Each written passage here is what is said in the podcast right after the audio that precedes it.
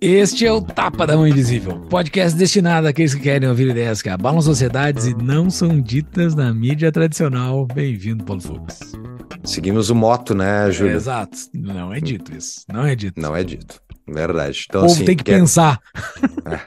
quer, quer pensar umas coisas diferentes, quer ter umas ideias diferentes, ouve esse episódio. Dando esse episódio com o Denis Xavier, a gente fala da história da filosofia grega, paralelos da Grécia Antiga com o Brasil atual, quem foi Sócrates e suas principais ideias? E se você pensar, ah, mas Grécia Antiga, Brasil, cara, ouve o episódio, tu vai ver porque que tem tanta coisa que a gente pode aprender com o exemplo dos gregos clássicos. Exatamente. Denis Garcia Xavier é autor, professor associado de Filosofia Antiga, Política e Ética da Universidade Federal de Uberlândia, doutor em História della Filosofia pela Universidade de Studi de Macerata, Itália, tem pós-doutorado pela Universidade de Coimbra, Portugal, e pós-doutorado pela PUC São Paulo, coordenador e autor da série Breves Lições, publicada pela editora LVM, que divulga o pensamento dos mais importantes autores liberais, conservadores e libertários. Na condição de esportista, foi também membro da seleção mineira e brasileira de natação e venceu diversos campeonatos nos âmbitos estadual, nacional e internacional, de 93 a 98.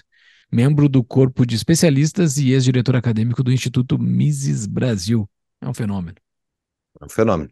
E o Tapa é um oferecimento da DBI Contabilidade, que descomplica a sua vida junto ao Estado brasileiro, né? Nosso grande Estado brasileiro. Então, se você quer ter uma vida mais tranquila com o Estado brasileiro, você ouve a DBI, eles sabem demais, podem tirar aquela sua dúvida que você tem sobre a sua empresa, aquela empresa que você quer abrir. Então, é só procurá-los no contato arroba dbicontabilidade.com.br ou no arroba DBI Contabilidade no Instagram para pedir para eles a promoção do Tapa, que é quatro meses de isenção de honorários e mais os honorários gratuitos de abertura da sua empresa. E então é só, é só procurar eles e tocar ficha, abre a sua empresa, porque o empreendedor está acima do Estado brasileiro. Com certeza. Vários ouvintes do Tapa já contrataram a DBI e têm históricos de sucesso com eles. Procurem a DBI. E se você quer contribuir para a liberdade do Brasil, contribua para o projeto do Tapa da Mão Invisível, tapadamãoinvisível.com.br barra comunidade, você faz a sua contribuição. Além de contribuir para a liberdade no Brasil com o nosso projeto, você recebe um convite para entrar no Discord, onde a gente passa a semana conversando com os membros da nossa comunidade lá. Então, contribua, faça algo. Eu sei que muita gente não tem tempo para contribuir e produzir conteúdo para a liberdade, então contribua para quem está produzindo conteúdo uh, e assim nos ajuda a chegar a cada vez mais pessoas. E as notas do episódio estão no nosso site tapadamãoinvisível.com.br ou no descritivo, tanto do Spotify, Apple Podcasts, onde você estiver vendo, ou no YouTube. No descritivo ele tem o link direto para todas as notas desse episódio e livros recomendados pelo Denis e citados ao longo do episódio. Era isso então, vamos para o nosso episódio. Bora. Bora falar sobre filosofia, então, mais uma vez, pela quinta vez aqui, o nosso entrevistado. Seja muito bem-vindo, Thales de Mileto. Aê, olha ele aí. Para quem não tá vendo, tá o cachorro do Denis no colo dele, que é o Thales de Mileto, o cachorro. Bem-vindo, Denis. A gente, a gente ficou entre Luiz Inácio Lully de Silva e Thales de Mileto. Aí optamos por Thales de Mileto mesmo, acho que é mais significativo Melhor. das coisas. Não quer ter raiva, não quer ter raiva do cachorro, né, Denis? Não quero abandoná-lo na estrada, alguma coisa assim.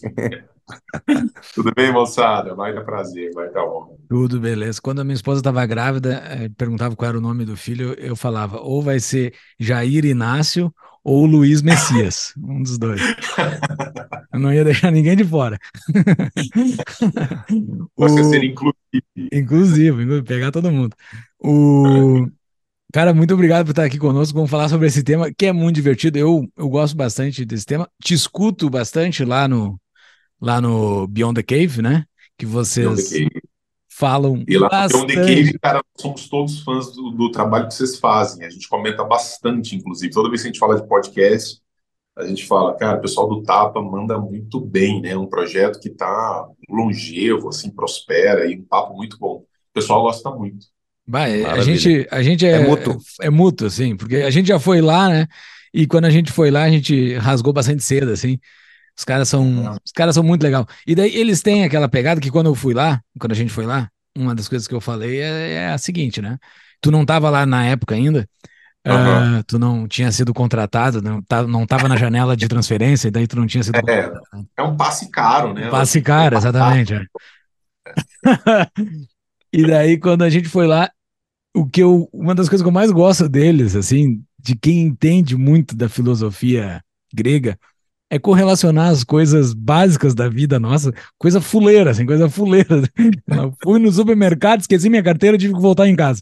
Ah, mas Sócrates, não sei o que, sabe? Isso é muito legal. Isso é, isso é muito divertido, porque os problemas banais e complexos da nossa vida de hoje já foram pensados há mais de dois mil anos atrás.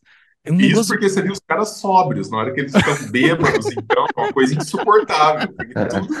Tudo, tudo, tudo. É muito Cara, legal, pessoal. É muito legal esse conhecimento. Eu não, eu não sou nem de perto, assim, que vocês conhecem disso, assim, e já consigo fazer algumas poucas relações da minha vida sobre essas coisas uh, que os, os grandes já pensaram. Uh, e lá no nosso primeiro episódio que tu teve aqui, que foi o episódio 71, que a gente falou sobre a filosofia clássica e libertarianismo, né? A gente não falou especificamente sobre o tema que a gente vai falar hoje aqui, que são especificamente Sim. os gregos. Mas teve uma pergunta que eu te fiz lá que eu quero refazer ela, assim, porque eu acho que para botar um, um, só um, uma régua, assim, de, pra gente começar essa, essa nossa pauta. Por uhum. que que surgiu na Grécia? Por que que foi justo lá que surgiram esses caras? E não é um cara, né? Não é... Surgiu uma sequência de caras. Subiu, foi um... O que aconteceu lá de tão especial para começar... Só pra gente começar aqui. É, cara, e isso é uma doideira, porque a gente vive uma época tão absurda, a gente vive um momento tão maluco da história que alguém já disse, né, que no Brasil, mas eu não vou dizer só do Brasil, eu diria que hoje no mundo até o, o passado ele é incerto, né? Você não consegue é uma coisa meio 1984, assim que você tenta reescrever o passado para dar uma certa um certo viés para o presente e para o futuro. Ninguém quer ser pai de filho feio, né? Assim, ninguém quer dizer que a sua civilização, na sua civilização, teve a origem do nazismo, do fascismo, ninguém quer. Mas da filosofia, o que aparece candidato africano, né, o que aparece candidato egípcio, o que aparece candidato de todo canto é uma farra. É... Cara, existe algum. Você sabe que durante muito tempo houve uma dificuldade enorme para situar a questão do nascimento da filosofia é, a ponto de chamarem, não sei se eu comentei isso lá atrás no episódio anterior, mas chamavam isso de um milagre grego. Os caras falavam, olha, isso aqui é um milagre, é, no sentido de é tão espontâneo, é tão orgânico, é tão inexplicável do ponto de vista dos fenômenos históricos que então eram conhecidos, que a gente simplesmente não conseguia. Então, quando você pega a literatura especializada do século XIX, do começo do século XX, os caras ainda falavam em tom meio é, quase que jocoso de reconhecimento da própria ignorância e de milagre grego. A filosofia nasce ali por uma espécie de um, um clique um, meio inexplicável. Mas hoje não, cara. Hoje a gente sabe é, de alguns fenômenos históricos que foram fundamentais e quem trata deles muito bem é o Jean-Pierre Vernant, um grande autor francês que trabalhou também em escavações. Então os caras têm conhecimentos de é, não só de filologia, quer dizer, da origem dos textos, é, e da composição dos textos, mas também em termos arqueológicos, é, fundamentalmente um povo que usufruiu de uma liberdade extraordinária, que não existia paralelo no mundo naquele momento. Por exemplo, não existia uma religião oficial que impusesse um certo modo de ver as coisas.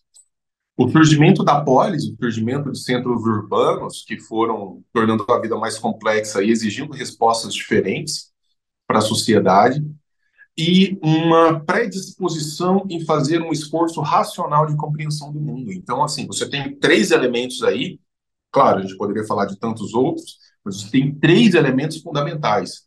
Surgimento da polis, vamos dizer, como base de tudo, grande liberdade, uma liberdade que hoje nós não temos, tá?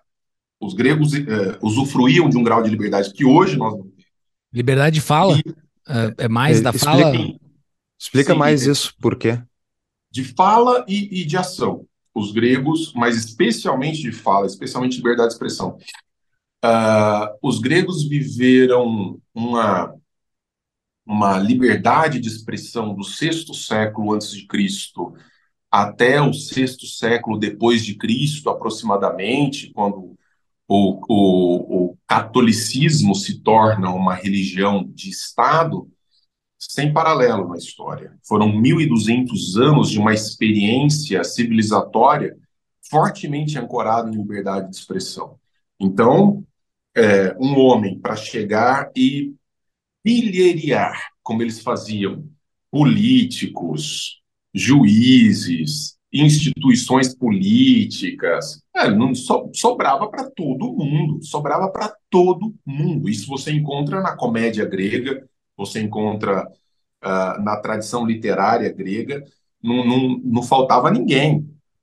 Então, essa ideia de poder criticar, de poder tirar sarro, de poder brincar. Tanto que a morte do Sócrates é um fenômeno tão exótico dentro daquela estrutura que a documentação que vem em, sequência é uma documentação de meia-culpa, assim, tipo, o que, que nós fizemos aqui? O que, que aconteceu? Então, há grandes estudos sobre a morte do Sócrates, exatamente pra, eh, que, que colocam aquilo dentro de um universo é, de absurdo que os próprios gregos entenderam depois. Cara, isso tem uma, tem uma passagem interessante que até algumas pestes que vieram depois, que no mundo grego, que alguns mais místicos vão falar assim, é porque a gente matou Sócrates. É muito legal isso, assim, como que eles depois caem numa, numa espécie de choque.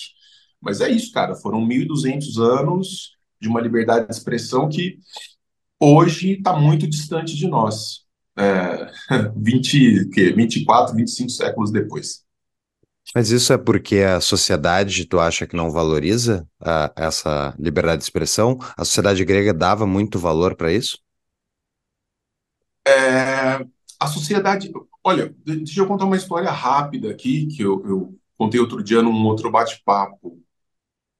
Quando Paulo chega à Grécia, no Areópago, para apresentar uma concepção religiosa de mundo, uh, em, fosse em outra qualquer outra qualquer outra civilização naquele mesmo momento histórico, esse cara teria sido enforcado, queimado em algum lugar, teria sido assassinado de alguma maneira, porque não se toleravam percepções diversas, assim, grosso modo, visões religiosas, ideologias diversas. Você tem uma grande preocupação em monopolizar o discurso e a visão de mundo. Isso acontecia em outras civilizações que não a grega. Tanto que os outros discípulos, os, os, discípulos que foram para as outras foram todos mortos. exato, exato. Assim, não há esse grau de tolerância.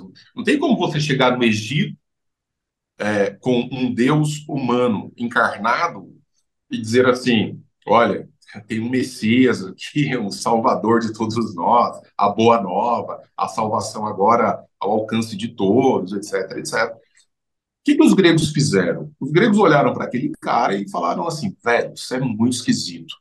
Vem cá falar desse negócio para gente. E ele foi chamado para uh, para espaços institucionais públicos de Atenas uh, muito importantes. Seria mais ou menos hoje, como se chegasse um alienígena aqui tentando promover uma completa revisão dos nossos valores e, e princípios, etc., etc., e a gente dissesse assim, oh, não, peraí, você vai a...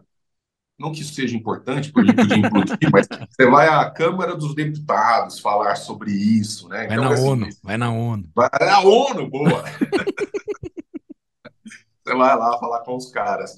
E foi isso. Então, assim, existia uma grande preocupação em ouvir o diferente, experimentar o diferente, porque eles entenderam que os caminhos civilizatórios, os melhores, são construídos daí. Agora, o que assusta é que eles fizeram isso muito rapidamente, assim. É, muito rapidamente eles perceberam, não, é a liberdade que nos tira do buraco, é a palavra do debate que faz com que a gente possa conhecer melhor o mundo e tomar as nossas decisões. A galera, a partir daí, começou a querer colocar uma camisinha no mundo, né? Nós, a gente tem que, a gente tem que proteger. O mundo tem, tudo tem que ser muito protegido. E quando você começa a querer proteger as pessoas de influências diversas, de modos diversos de ver o mundo, a liberdade sai pela porta dos fundos. Aí acabou. E virou o Brasil que nós temos hoje. que salto! Que salto! É, deu no que deu. Uma loucura. Essa desgraça, né, você, você tem que tomar cuidado onde você vai, o que, que você vai falar, onde você vai falar, senão você pode ser preso. É uma loucura, né? Uma pausa no nosso episódio. Você quer ser um líder como Winston Churchill? Então conheça as palestras organizadas pela Churchill Society Brasil, focadas em liderança, construção de discursos e resiliência. Para mais informações, além de uma vasta seleção de conteúdos sobre este notável líder, acesse tapadamãoinvisível.com.br barra Churchill no descritivo do episódio ou no QR Code que está aqui embaixo na tela. E para acompanhar o trabalho da Churchill Society, siga-os no Instagram. Voltamos ao episódio. Qual é o papel desse contraste, Denis, entre ideias diversas e tal? Porque uma coisa que a gente já discutiu aqui no Tapa mais de uma vez, uh, eu pessoalmente, acho que o Júlio deve concordar comigo, eu acredito que é muito importante a gente trazer ideias que são um pouco diferentes né, para as pessoas poderem ter senso crítico comparando ideias distintas e que só fica na tua mesma bolha, não houve mais nada diferente e só só quer aquilo que tu vai te sentir bem, ah, confortável, coisa boa, tô gostando disso porque eu concordo e tal. Tu vai fechando, né, a tua, a tua visão de mundo e daqui a pouco tu é um pamonha que acredita em qualquer coisa que aquela pessoa te disser. Mas é exatamente isso. Isso é o que aconteceu com as nossas universidades, isso é o que aconteceu com os nossos centros de pesquisa, Uh, isso é o que aconteceu com a nossa sociedade, é uma, é uma, percepção de um homem que não tem coragem, de um homem que quer ser protegido de tudo, de, de todos, de tudo, e, e que é incapaz de lidar com os efeitos de uma vida livre. O, o que mais me admira é que desde os pré-socráticos, por exemplo, o Heráclito vai colocar é o que ele chamava de a luta entre os opostos, a guerra a, a oposição entre as visões como o motor do mundo. Ele vai dizer: olha, não, se você tem só a paz, se você tem só a acomodação numa certa visão, numa certa. Se você estanca a sua posição e está impermeável a todo o resto, não há vida, não há existência. Então, é aquele negócio: eu tenho uma fé é, eu tenho uma visão de fé, eu tenho uma visão de mundo, quando é que ela se solidifica, quando é que ela se consolida ou não? Quando ela se deixa aberta para outros debates, para outras influências, para outros modos de ver. Às vezes eu tenho uma atuação pública, né, como professor de filosofia, o cara fala assim: puxa, mas se eu ler esse texto aí, ele vai mexer com a minha fé? Eu não queria fazer isso. Olha, olha o grau de obtusidade. Quer dizer, eu tenho que ler alguma coisa, mas isso não pode mexer com a minha sensibilidade a ponto de eu mudar o meu modo de ver as coisas. O cara já se colocou na condição de animal de pasto de, de ou de curral é, para ser tocado de cá para lá e ele quer conforto, ele não quer é, visões diferentes para aperfeiçoar essas visões. Então, cara, uh, você poder debater livremente. Como é que você tem avanço na ciência? Como é que você tem avanço na cultura? Como é que você tem avanço na civilização se você não tem a possibilidade da ruptura? A ciência não avança sem ruptura. Cultura não avança sem ruptura. Só um parênteses, Júlio, eu te passo a palavra. É só, eu acho que até o próprio mercado e as empresas representam isso porque elas são maneiras diferentes de expressar algum produto, alguma realidade. Tu tem mais de uma opção para escolher. É melhor, né? Melhor do que se for só um monopólio estatal ou privado mesmo. É melhor tu ter opções. Fica mais fácil de tomar uma decisão sobre o que é melhor para ti. E estar aberto à ruptura da quebra, da, do cara quebrar o, o antigo produto que não serve mais. Só lamento, meu amigo. É. quebrou nesse exato momento e agora surgiu um novo. Acho muito estranho, cara, porque a gente vai perdendo é, um patrimônio extraordinário de. Vocês têm que chamar um cara aqui. Eu não sei se eu já comentei isso com vocês. Vocês têm que chamar um cara aqui. Ele é, hoje ele é professor de física do, da Universidade Federal do ABC. Eu não sei até se vocês já chamaram e eu perdi, comi essa bola. Mas o nome dele é Vladimir Perchini. Não chamamos. Está na nossa lista. Então, cara, tem que chamar. Esse cara, ele viveu o fim da União Soviética, ele estava lá é um russo, viveu a queda. Então tem foto dele com o um negócio do Partido Comunista, não sei o que, ele viveu aquilo lá. E um dia eu bati um papo com ele, ele falou, eu perguntei assim, cara, por que vocês não questionavam o regime? Por que vocês não se opuseram ao regime? Existia esse movimento lá dentro, assim, no, no centro comum, na população? Aí ele me deu uma resposta que eu nunca mais vou esquecer na vida. Ele falou assim, não, porque a gente não tinha nem vocabulário para isso. A gente não tinha vocabulário o que significa dizer, a gente não tinha universo mental para expressar um modo diferente de ver em relação àquilo que nos era dado. O que acontece com o fim da liberdade, especialmente da liberdade de expressão, que vai ancorar todas as outras liberdades, é que nós vamos perdendo o, arquitetônica mental, a gente vai perdendo o vocabulário, a gente vai perdendo a capacidade de pensar de forma diferente, de modo que amanhã não é mais uma alternativa pensar X ou Y. A alternativa desaparece. Ela desaparece do nosso mundo. O nosso vocabulário vai diminuindo. O nosso universo mental vai se atrofiando com a ausência da liberdade. Não, você não pode dizer tal coisa. Não, você não pode ir por aí. Não, você não pode pensar tal coisa. Você não pode pensar dessa maneira. Não, não, não o seu universo vai não, não, não, fechando, fechando, fechando, fechando, a ponto de você ou concorda com. Desculpa, vou até reformular. Não é nem concordar ou não com uma coisa. É só a coisa que você conhece. Então não uhum. depende mais de concordância ou discordância. É só aquilo que você vê. Então, diante de uma única coisa, de uma visão monolítica da realidade, não tem nem discordância ou concordância. É só o que você tem. É uma doideira isso. E conectando com a tua resposta sobre o que, que tinha na Grécia, lá nessa, nessa, nessa, nesse momento, uh, uma das coisas que você falou era aquele processo de debate que existia. Né? Ser humano, uh, ser humano não, mas qualquer ser vivo reage a incentivos, né? Uh, até as plantas reagem a incentivos. E os seres humanos reagem a isso também. E uma Sim. das coisas que ocorria naquela época, naquela sociedade, é que o sistema de poder ele ele avançava de acordo com o debate, né? Não era pela força. Isso é Sim. algo assim que é inacreditável tu pensar hoje. Hoje no Brasil. O Brasil hoje, ele, ele avança pela força, ele não avança pelo debate. Não, não, tem, não tem conversa, né? Quem é o mais forte que manda. Lá ia pelo debate. E foi por esse debate dessa política que já existia pré-filósofos. Isso era antes ah. dos filósofos, né?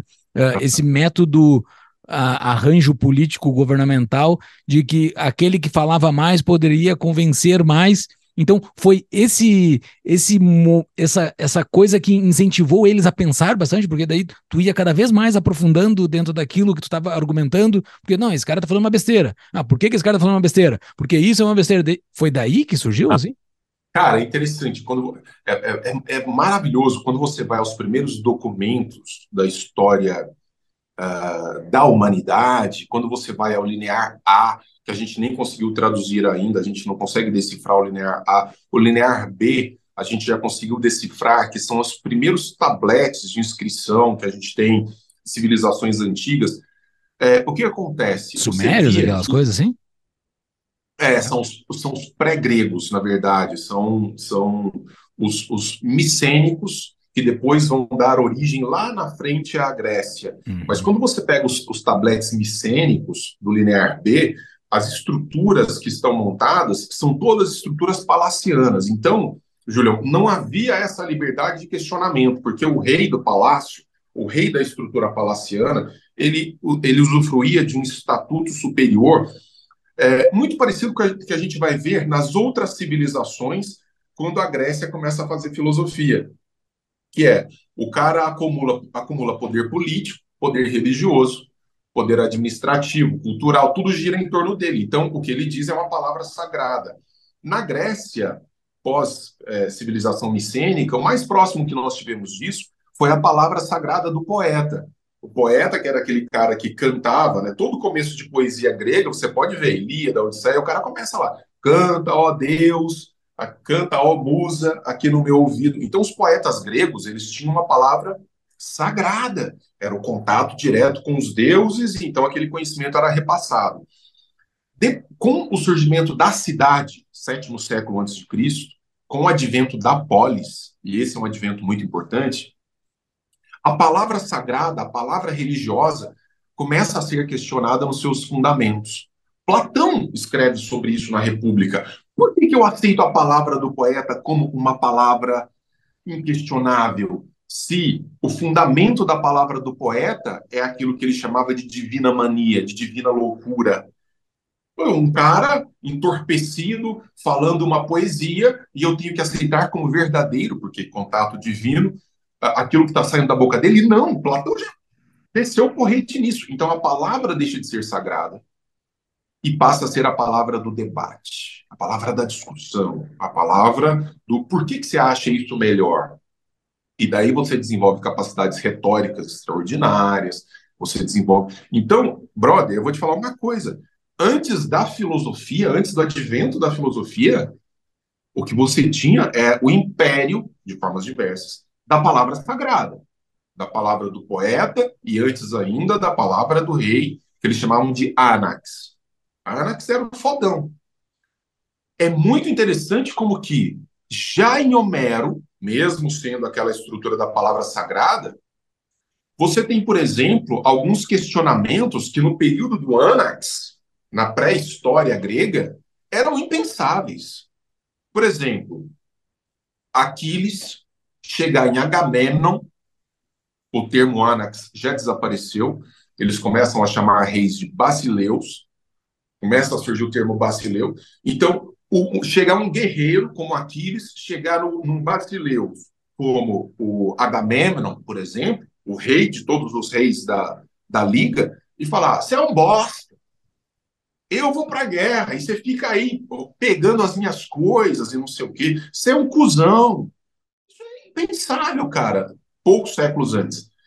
Já, e aí você já vê um processo de dessacralização da palavra, a palavra como debate, a palavra como questionamento.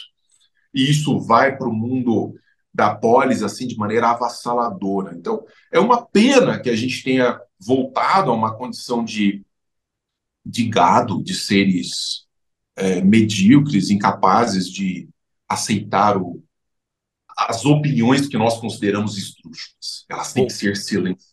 Voltamos é. aos, aos, aos, aos micênicos, tá? Voltamos a Não, Alexandre de Moraes é o quê? É um Anax. Desculpa, cara, isso é verdade. Ele diz o que pode e o que não pode sozinho. Exato. Sozinho.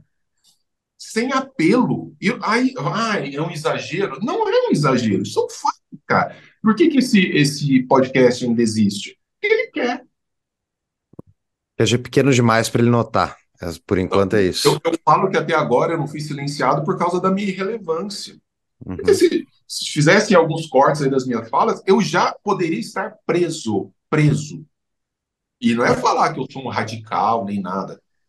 Simplesmente Mas... que posições. O que me surpreende realmente não é o fato de ter gente que quer uh, amealhar o poder dessa maneira e quer se tornar referência, quer impedir os outros de falar isso. É, a filha da putice é inata ao ser humano, então tem, tem sempre isso acontece. Mas realmente a população tem uma parte significativa da população que apoia que acha que isso é correto, e inclusive tem outros do outro lado que se fosse o cara deles, eles também estariam apoiando. Sim, que que, qual é a condição humana inata que dá é, que é essa característica, Denis? Por que, que isso acontece de ter gente que adora ser gado? Cara, eu acho que você sabe quem vai poder responder isso e que vai caminhando nesse sentido, uh, os estudos em neurologia. Eu não acho que a filosofia vá conseguir responder a essa questão sozinha. Eu vou, eu vou te ser muito honesto. Eu já pensei um dia que a filosofia pudesse dar conta disso, desse fenômeno. Mas eu não acho que seja só isso. Deve ter alguma coisa é, de plasticidade cerebral, de funcionamento cerebral, que leve uh, a essa paixão cega e irracional por controle e por submissão ao mesmo tempo. É, eu só sei de uma coisa, só sei de uma coisa. Para você se tornar um bom defensor da liberdade, você precisa atingir um grau de lucidez derivado de processo formativo educativo que não é simples, não é banal. É muito elaborado. Tanto que alguns dos ambientes mais coletivistas que eu já frequentei foram movimentos liberais. paradoxalmente. Porque você vê que os princípios não estão postos. O que está posto é um discurso de verniz. É um discurso de. No momento mesmo em que você coloca a coisa do ponto de vista prático, assim, agora a gente tem que tomar uma decisão, você vê que os princípios vão embora, eles desaparecem. A questão é: nós vamos controlar melhor do que eles. Nós vamos fazer uso melhor do dinheiro do que eles. Nós vamos. E aí vira projeto de poder. É, eu, eu, eu acho que só a filosofia não vai dar conta disso. Que existe algo aí de reptiliano no cérebro, não sei, que vai nos, nos dar uma explicação. Essa questão da neuroplasticidade é muito interessante, o modo como que, uma vez incutida uma ideia, como é difícil desfazer essa ideia. E, e vai muito nesse caminho, cara. Mas, mas me assusta muito. Eu, eu, eu, tô, eu, eu brinquei outro dia que eu não avalio mais uma civilização pela, pelo seu grau de evolução econômico ou evolução econômica, pela sua cultura, pelo seu, é, o, o, o melhor termômetro civilizatório é o grau de liberdade e de verdade que você pode suportar numa civilização.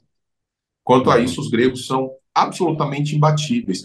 Sócrates fez filosofia dialogando, Platão fez filosofia dialogando, Aristóteles teve a sua escola de filosofia recebendo influências do mundo inteiro, patrocinado por Alexandre o Grande.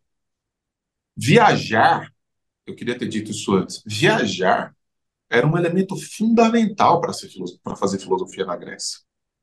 Platão foi diversas vezes ao sul da Itália conhecer aquilo lá. Os filósofos antigos viajavam muitíssimo. Porque não era uma questão de vou passar férias. Eu quero saber o que esses caras estão pensando. Como é que eles pensam isso lá? Como é que é a cultura desses caras? E quanto mais a gente se fecha, mais a gente se perde nesse sentido. Uma pausa no nosso episódio. Quer mais liberdade e menos impostos? Conheça a CETI. A CETI é uma consultoria especializada em imigração, nomadismo, offshores e cidadanias, cobrindo mais de 75 países. Junte-se a mais de uma centena de clientes e viva a vida dos seus sonhos enquanto não dá mais um centavo ao Estado e de forma 100% legal. Entre pelo link no site tapadamãoinvisível.com.br barra bandeiras ou quem está assistindo pelo YouTube é só acessar o QR Code na tela, porque a tua vida te pertence. Voltamos ao episódio.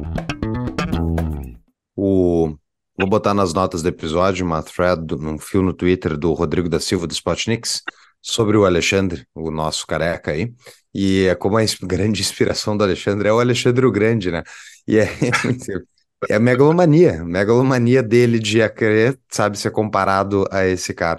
Mas entrando no, nos nossos, nos gregos aí da que a gente tinha conversado de fazer da pauta, o Sócrates é talvez a base de muito desse pensamento.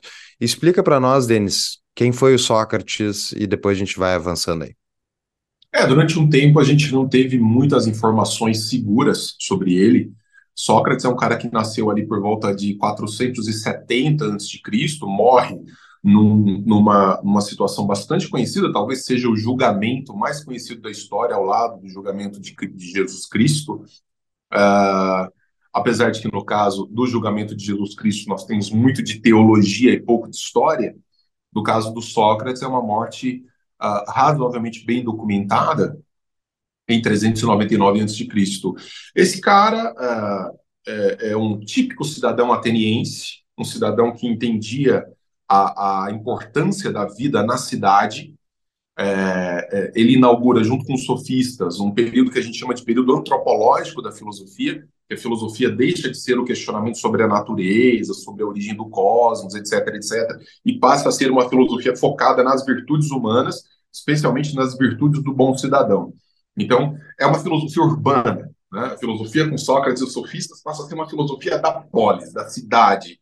E, cara, quais são os grandes questionamentos a serem feitos? Bom, se nós precisamos de certas virtudes, de certos conceitos para vivermos em sociedade, a gente tem que pensar com, com carinho sobre eles. Então, é, o que, que, é a justiça? O que, que é a amizade? O, o que, que, é a piedade? O que, é a coragem? Esses grandes elementos, esses grandes debates ainda que muito incômodos para boa parte da, da sociedade ateniense, porque não vamos pensar que as pessoas gostem, em algum momento da história, de serem questionadas. Não é questão de gostar, é de respeitar. Né? Então, assim, ninguém gosta de ser questionado nos seus, nas suas posições, nem nada, mas de entender que isso é importante. E o Sócrates era um cara incômodo, ele foi esbofeteado na rua. Né? É, ele conta na Apologia, que é o texto escrito por Platão, que ele, ele era mordido na rua, é, cuspido na rua. Então, era um cara que chegava num poeta fazendo uh, odes sobre o amor, ele falava, ah, tudo muito lindo, mas o que é o amor? Defina. E isso é foda. Né? Você está fazendo uma declaração de amor para o seu bem, e aí a pessoa fala assim, nossa, maravilhoso, mas me defina aí para você o que é o amor. Isso dá um puta trabalho. é o cara chato.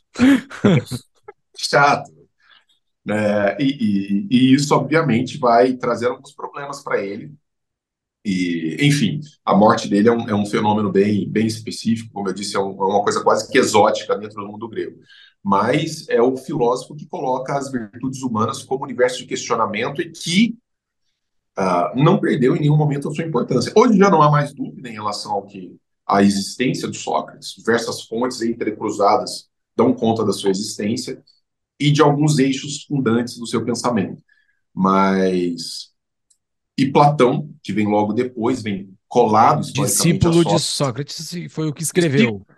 Discípulo, vamos dizer assim, é, numa é, licença poética do termo, porque o próprio Sócrates disse que um homem que nada sabe, essa era a máxima socrática, né, só sei que nada sei, um homem que nada sabe não pode ter discípulos.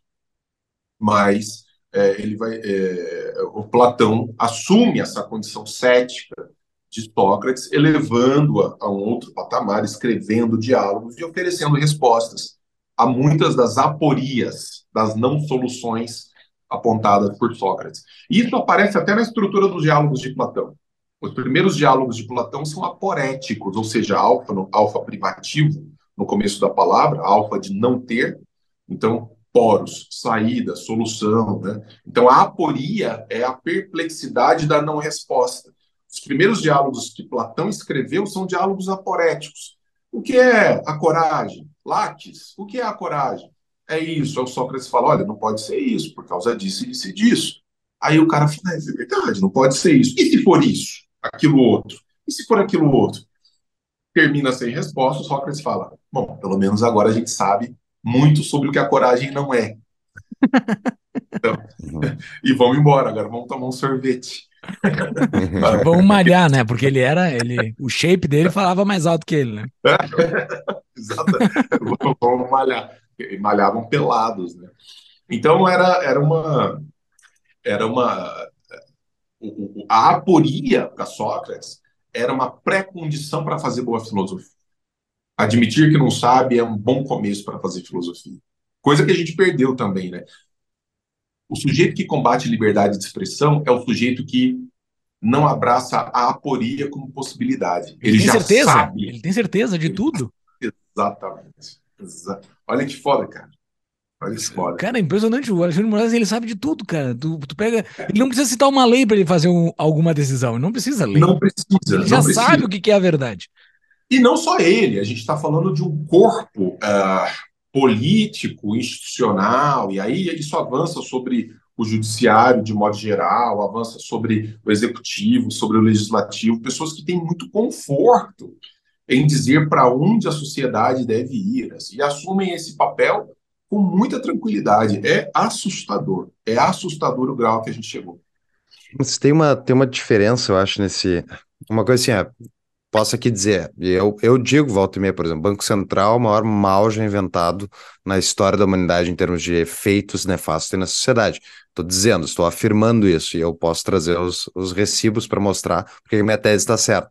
Mas eu não tenho o poder de impor sobre a sociedade a minha vontade. E esses caras, eles têm, eles têm, eles têm a, a violência do Estado dando suporte para isso. Então, quando o juiz termina aquela sentença, de qualquer sentença, faça-se, cumpram-se. É tipo, eu sou Deus nessa situação aqui, eu tô mandando fazer e tu vai fazer e ponto. No caso do, do Moraes é pior ainda porque não tem para quem apelar. Ele é a única instância, não existe apelação. Mas, cara, eu, eu acho que isso diz muito sobre o tipo de povo que nós somos. Você sabe que eu costumo deslocar o foco da atenção desses caras para o tipo de gente que nós somos. O brasileiro é uma gentinha muito, muito submissa. É uma gentinha que adora o mando. Então, se, outro dia eu estava vendo uma, uma série, já faz um bom tempo, sobre uh, 2013, salvo engano, da revolução que os caras promoveram na Ucrânia, da, da, resposta que eles deram ao avanço indevido de um político sobre a liberdade deles. E os caras iam para frente de metralhadora tomar tiros, sem arma, sem nada.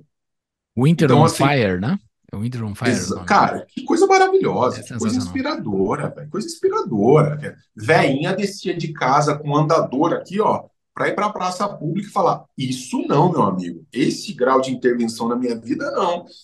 E, velho, a gente, a, a nossa maior manifestação pública até agora, em termos de, uh, sei lá, de, de, coisa espontânea, é, é, o carnaval, é o carnaval, velho, é a Copa do Mundo, entendeu? Então, assim, é, eu acho que a gente merece, cara. A gente merece, a gente faz por merecer. Desculpa, assim, ser muito honesto com a, com a minha visão. É, eu acho que a gente faz por merecer os políticos que a gente tem, o STF que a gente tem. A gente é muito gado, velho. A gente aceita muito, a gente aceita com muita tranquilidade. E depois fica muito difícil reverter. A coisa ela vem numa construção. Coreias do Norte não foram feitas da manhã para a noite. Isso você vai concedendo, concedendo, concedendo. E hoje você se vê numa situação muito difícil, né? Quem vai parar os caras? Quem vai parar esse eu, eu, concordo Chico, sobre a, o, o, a, nível de gadice, digamos assim. Para mim ficou muito claro, Denis, durante a pandemia, Uh, com todos a ideia do lockdown, para mim, isso eu nunca vou esquecer. Eu torço que a audiência e nunca esqueça o que eles fizeram conosco, de trancar a gente em casa, impedir de ganhar uhum. seu ganha-pão, de sobreviver, em nome de uma doença que afetava majoritariamente um grupo específico de pessoas. E eles exigiram que tu não saísse de casa e queriam vacinação obrigatória em crianças, sendo que não tinha nenhuma evidência científica que era necessário, ou seja, que podiam botar crianças em, em maior risco do necessário, e ainda por cima, além disso tudo, uh, queriam passaporte vacinal, queriam te impedir de trabalhar, queriam te perseguir no teu trabalho. Tudo isso foi feito no Brasil, foi feito na Europa. Nos Estados Unidos eles também tentaram. Só que nos Sim. Estados Unidos, até hoje, o rebuliço foi muito grande. Hoje em dia virou a maré. Nos Estados Unidos, os pró-lockdown estão se defendendo todo dia publicamente de tudo que eles é. defenderam. Tem gente, tem uns caras maravilhosos no Twitter que o cara posta todo dia. Olá, fulano, marca o arroba. Lembra disso aqui? E só põe isso aqui, o cara dizendo: gente que não tem vacinação não pode conviver com a sociedade, tem que ser proibida de sair de casa, blá, blá, blá. Então, assim, isso mostra a cultura da liberdade nos Estados Unidos. Cultura da liberdade. É muito diferente. Mas, no Brasil, ainda assim podia ser muito pior. Porque olha a China. Olha os asiáticos, eles são muito mais gado, muito mais gado. O nível de desmando lá é muito maior. Então, assim, né, eu entendo, também sou crítico, mas eu, pelo menos não estamos na China, não estamos na Coreia do Norte, né? E nem na é Austrália é e Nova Zelândia. Austrália e Nova Zelândia também foi horrível o que eles fizeram. Horrível. Com a anuência da população. Que, que eh, a gente está vivendo agora é, uma nova época na qual. Tem, um artigo outro dia, que putz, eu, eu, vou esquecer agora o nome do autor, mas o cara fala alguma coisa sobre o fascismo não está morto. Ele foi. Ele foi redesenhado. Nós temos outros modos de conduzir políticas. Não, o artigo do Schiller. Não é do Schiller? Não, não é dele. Não, não é dele. É. Eu acho. Depois tu manda. Ah, é, depois, depois tu manda. Mas que nós estamos percebendo, nós eu falo assim, enquanto povo, não, nós enquanto povo não. É, um certo grupo de poder, com certeza, está percebendo que você não precisa de violência. Você não precisa acionar aparato estatal agressivo para colocar coleira nas pessoas, cara. Você não precisa. Isso está muito claro. Então, assim, é... nós não precisamos de um partido comunista chinês para virarmos a China. Uhum. Basta que você trabalhe as peças certas de medo, ignorância e um processo formativo que tire do seu universo e do seu vocabulário a possibilidade da liberdade. Uhum. E isso é feito com muito, com muito talento por esses caras. A escola, a universidade brasileira, com raras e honrosas exceções, acabou, velho. Acabou. Esquece. É fábrica de mediocridade, é fábrica de mesmice e de ativismo político do mais chinfrim que você possa imaginar. Especialmente no universo das humanidades. Mas não só, especialmente no universo das humanidades. Então, claro, tem as exceções, gente séria, trabalhando, estudando, pesquisando, mas no geral, acabou, acabou. Então, e dali, esses caras vão exercer cargos de poder em, em empresas, em, uh, em redações de jornais, mídia, etc, etc. Então, há uma reprodução automática de um certo modo de ver. E, e, e, a pessoa se sente culpada em pensar de forma diferente. Você sabe qual é a mensagem que eu mais recebo em box no meu Instagram? Que bom ter te encontrado, porque eu me sentia muito desconfortável em pensar como eu penso. Seguido e a gente recebe na do tapa também. Não é assim? Uhum. Vocês dão voz a um certo tipo de pensamento e eu não me considero um ser humano deplorável, um ser humano nojento, que... e aí eu nem tinha coragem de falar lá fora. Ó, que foda isso, cara. Doideira. Uma pausa na nossa programação. Está interessado em aprofundar o seu conhecimento de economia ou direito? Conheça as pós-graduações oferecidas pelo Instituto Mises Brasil, Economia de Escola Austríaca, Direito, Ciência Política e Liberalismo.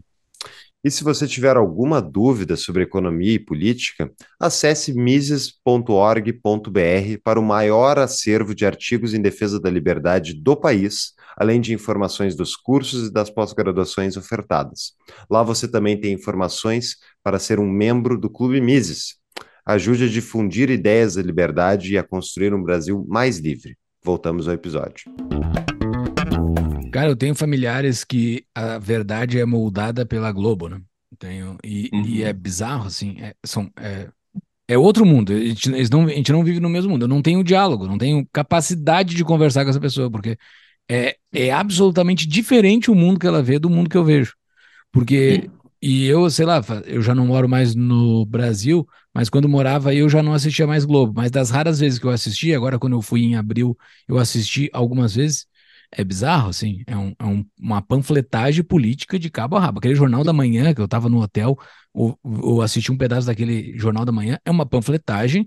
É, é, o Bolsonaro é o diabo e o, Deus, e o Lula é Deus, entendeu? E as, ambas as coisas estão erradas, entendeu? E, e, e, o contrário de ambas as coisas também é errado. Não é o contrário disso, é outra coisa, sabe? Não, não há linguagem. Não é que Bolsonaro é Deus e Lula é o diabo. Também não é isso, é outra coisa, sabe? Não, não há diálogo naquilo, não há. É, é panfletagem. Quem só olha isso tá com a cabeça completamente esvaziada. Você não consegue ter um.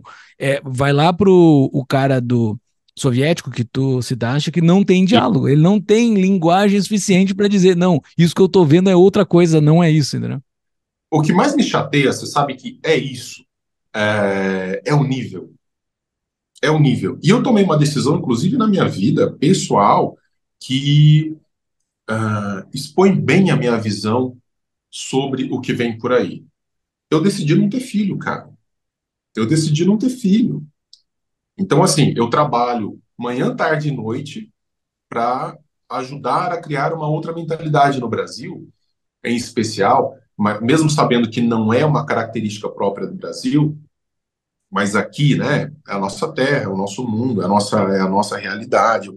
É, alguém já disse isso antes de mim, né? Não, não se trata de, de, sair daqui, apesar de que eu acho que é, uma, é, um, é um baita passo interessante, mas de, também de tentar mudar isso daqui. E o Júlio, mesmo estando fora, continua trabalhando pelo Brasil, fazendo o que ele faz.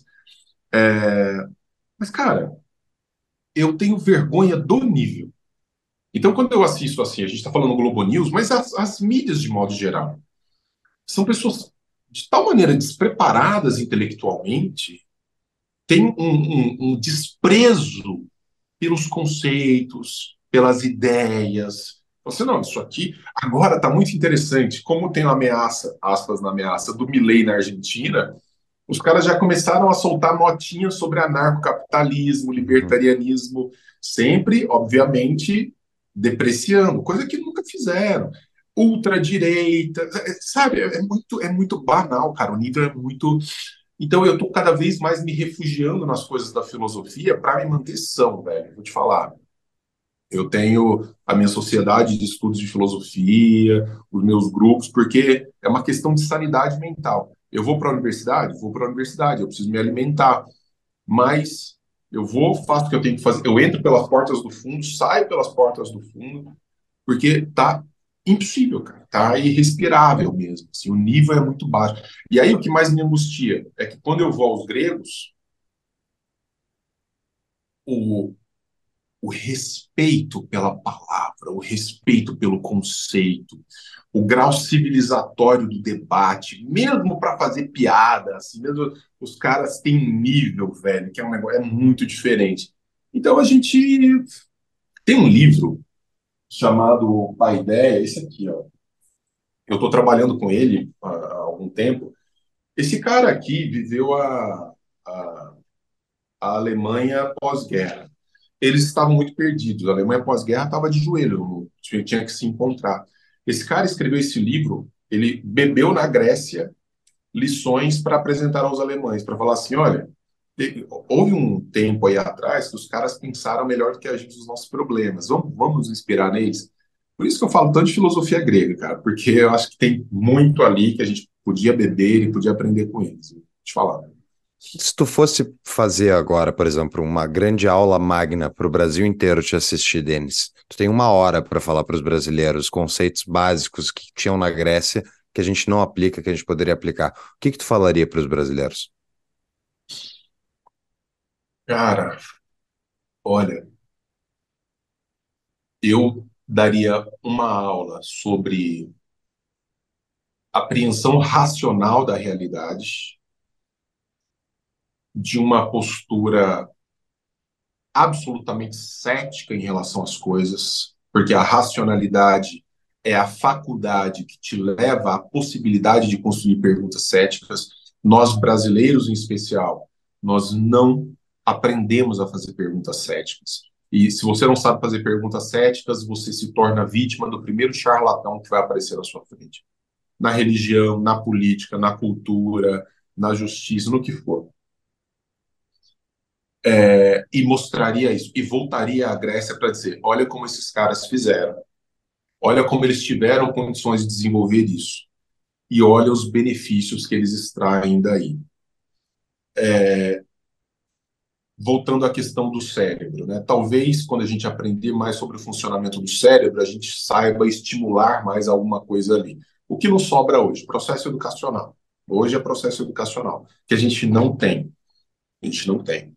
Então, nesse processo educacional, perguntas céticas ancoradas em racionalidade e apreensão de uma liberdade individualista, que coloca o sujeito como razão de ser da existência dele próprio, eu, eu apostaria nessas três coisas para falar uma hora ali e tentar é, trazer algum tipo de informação útil. Mas, de novo, uh, esse espaço hoje ele nem existiria. Né? Ele nem existiria, né? e eu falo assim, metaforicamente, em nenhum lugar que tenha uma repercussão mais interessante, porque pessoas assim não são benquistas. Né? Pessoas que falam essas coisas não são. São, como diz o Thomas Só, a gente virou representação do mal para essa galera. É, não é só uma questão de ideia diferente. É que você encarna uma visão pecaminosa da vida. Uhum. E essas três coisas estariam ancoradas nos, nos gregos. Uh, era o que defendia Sócrates, Platão. O que acontece, velho, é que muita gente imagina que o fato de ser individualista, de uh, entender a importância de uma visão egoísta, no sentido de autointeresse, de autopreservação, que isso tem a ver com uma oposição à vida em sociedade. Antes, pelo contrário. Nós somos seres gregários. Vocês fazem coisas que eu não sou capaz de fazer e vice-versa. E nós usufruímos dessas coisas. Eu usufruo do que vocês são capazes de fazer e que eu não sou.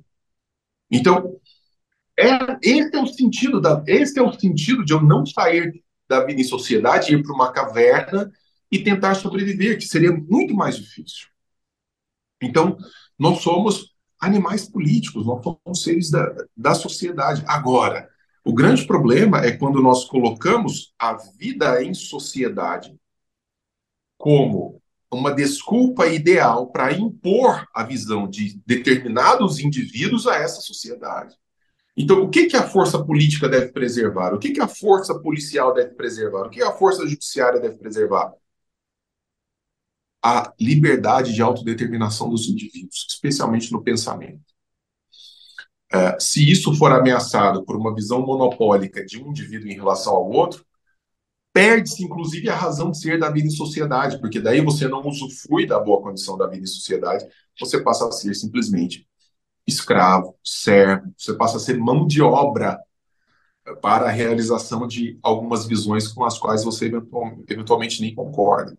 Então, é, é, essa é a coisa triste que a gente não aprendeu com os gregos, que a gente não aprendeu com Platão. E Platão faz.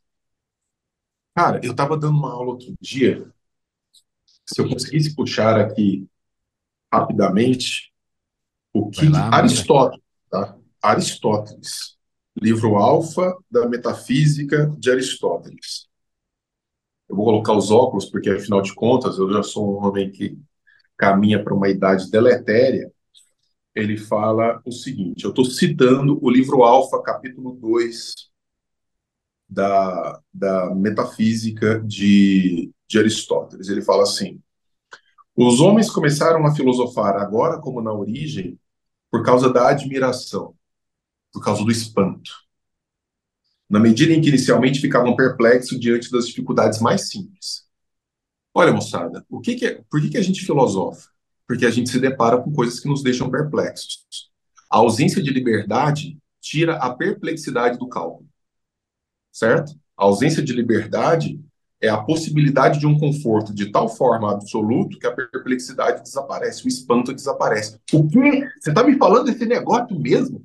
Está me falando que o Messias vem de não sei onde e não sei quem que vai salvar e que tem uma vida após a morte e que nela, se você fez as coisas certas, é a salvação eterna? Então eu não dou um tiro nesse cara, eu chamo ele para conversar. Isso me deixa perplexo, me chama para conversar.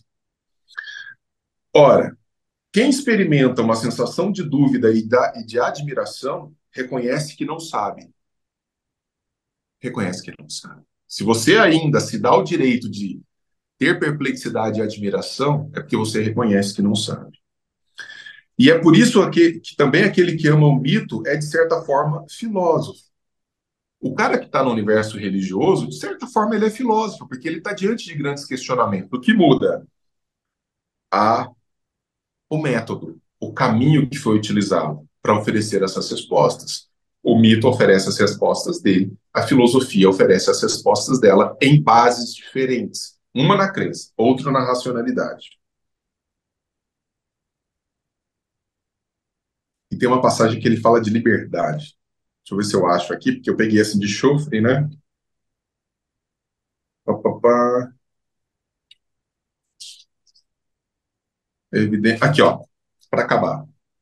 É evidente que, como chamamos livre o homem, que é fim para si mesmo e não está submetido a outros, assim só esta ciência, a filosofia, dentre todas as outras, é chamada livre, porque ela é um fim para si mesmo.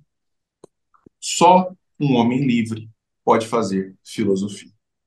Só um homem livre pode se deixar espantar. Só um homem livre pode se deixar frequentar as coisas da perplexidade. Só um homem livre pode vivenciar a aporia. Se colocar diante de uma questão e falar assim: que? Eu não consigo responder esse negócio agora, velho. Mas o fato de você não conseguir responder agora significa só uma coisa: não que você deve silenciar a aporia, não que você deve silenciar o questionamento, mas que você deve retroalimentá-lo. Pergunta cética. Eu só consigo. Por que a pergunta cética é importante, ancorada na razão? Eu só consigo responder aquilo que de fato eu consigo responder. O que eu não consigo responder está gritando o tempo inteiro. E não para de gritar porque eu corto a cabeça. Continua gritando. O que, que tem lá fora? Por que, que as coisas são assim? E a nossa vida é essa, cara. A nossa vida é uma, é uma vida da dúvida, dos questionamentos. O conforto excessivo gera pessoas conformadas, pessoas que não aceitam a vida livre.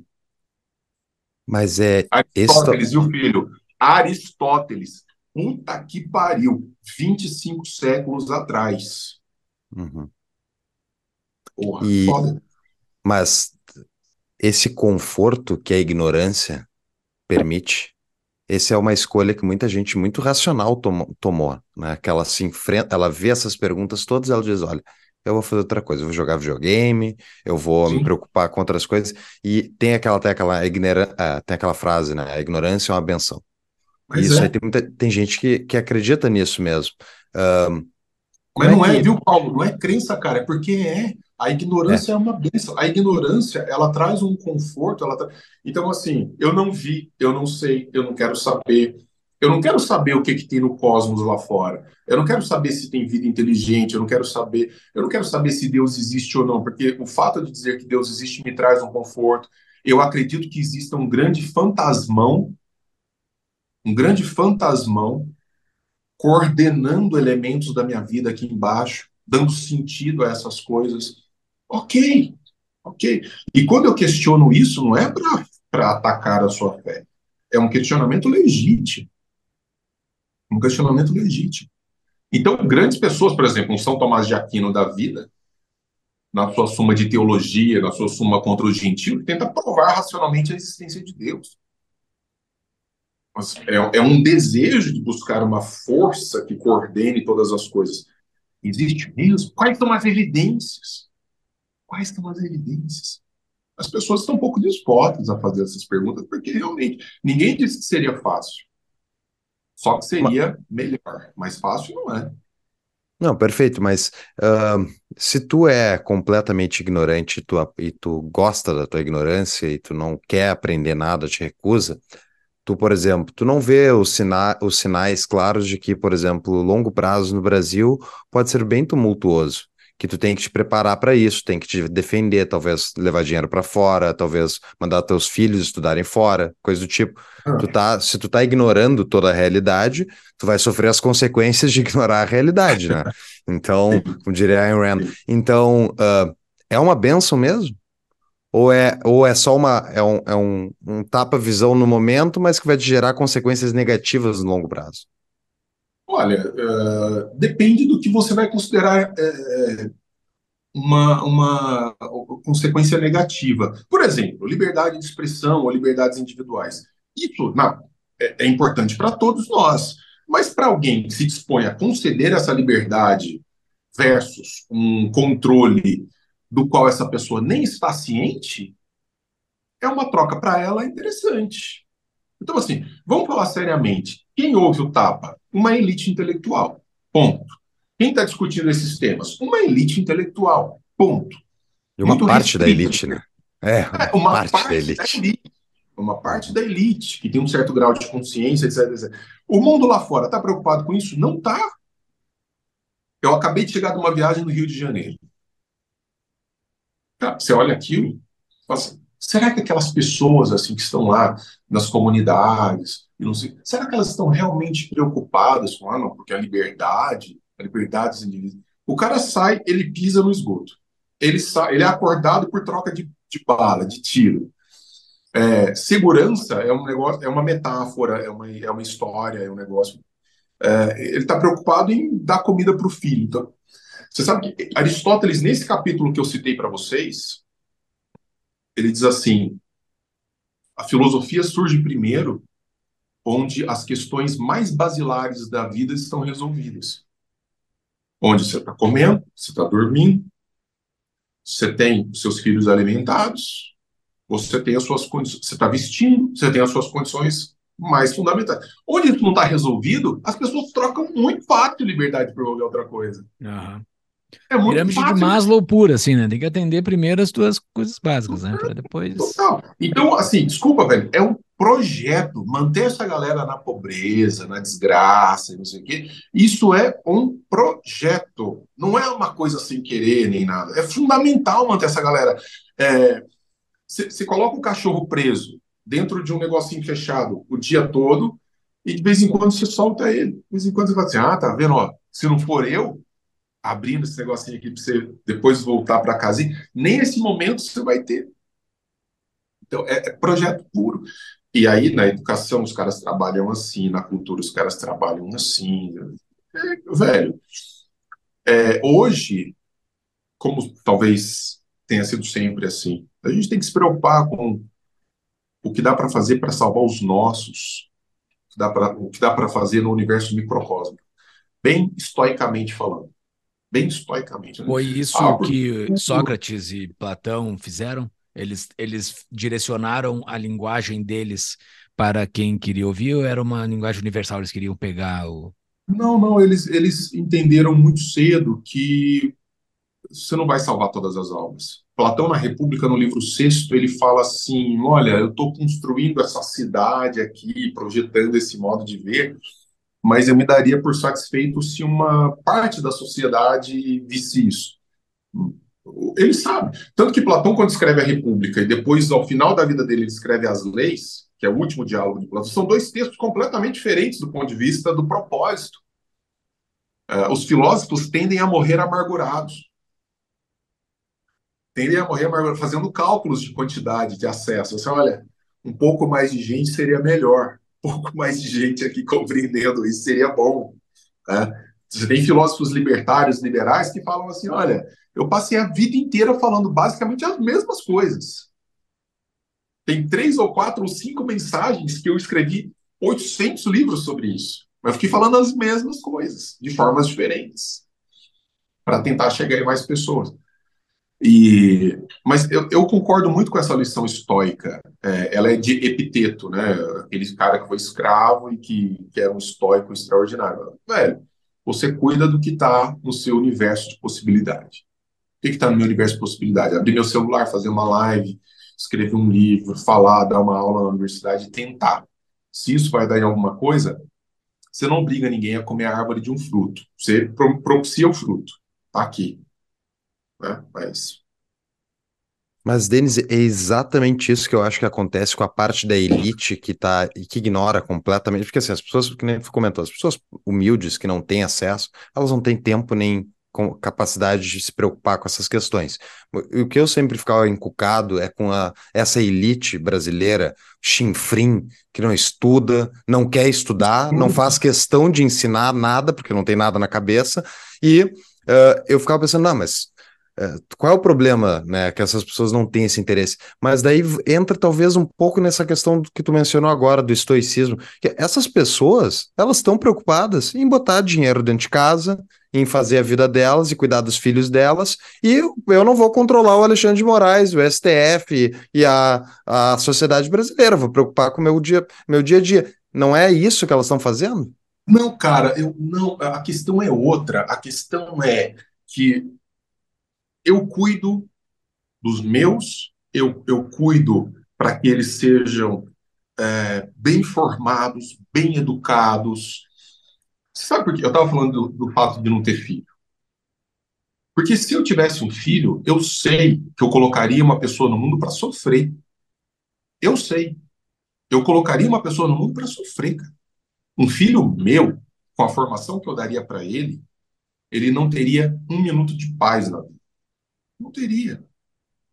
Uma coisa sou eu que já estou aqui comprar a briga. E tudo bem. Eu já dei palestra em escritório de advocacia do cara falar assim: você sabe que essas coisas que você diz podcast, não sei o que, não sei o que, você já poderia estar preso. Em escritório de advocacia. Eu falo, cara, uma coisa sou eu comprar a briga, outra coisa sou eu treinar um sujeito de tal maneira consciente dos problemas e colocar a vida dele em risco por, por causa de conhecimento. Causa... Então, assim, eu digo, cuidar dos seus é dar a melhor preparação possível para que pequenas mudanças no dia a dia, no entorno dele, possam eventualmente acontecer. Essas pessoas que estão, a elite brasileira que cuida dos seus, cuida dos seus numa perspectiva de parasitagem do mundo. Uma boa formação não permitiria isso.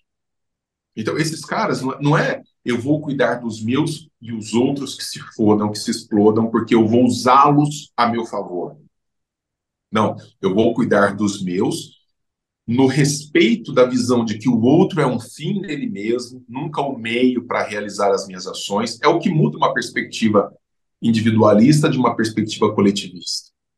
Então, quando eu falo, vou cuidar dos meus, não é para fazer como faz. Quem vota no Freixo, cara? Eu falei do Rio de Janeiro. Quem vota no Freixo? É o Leblon.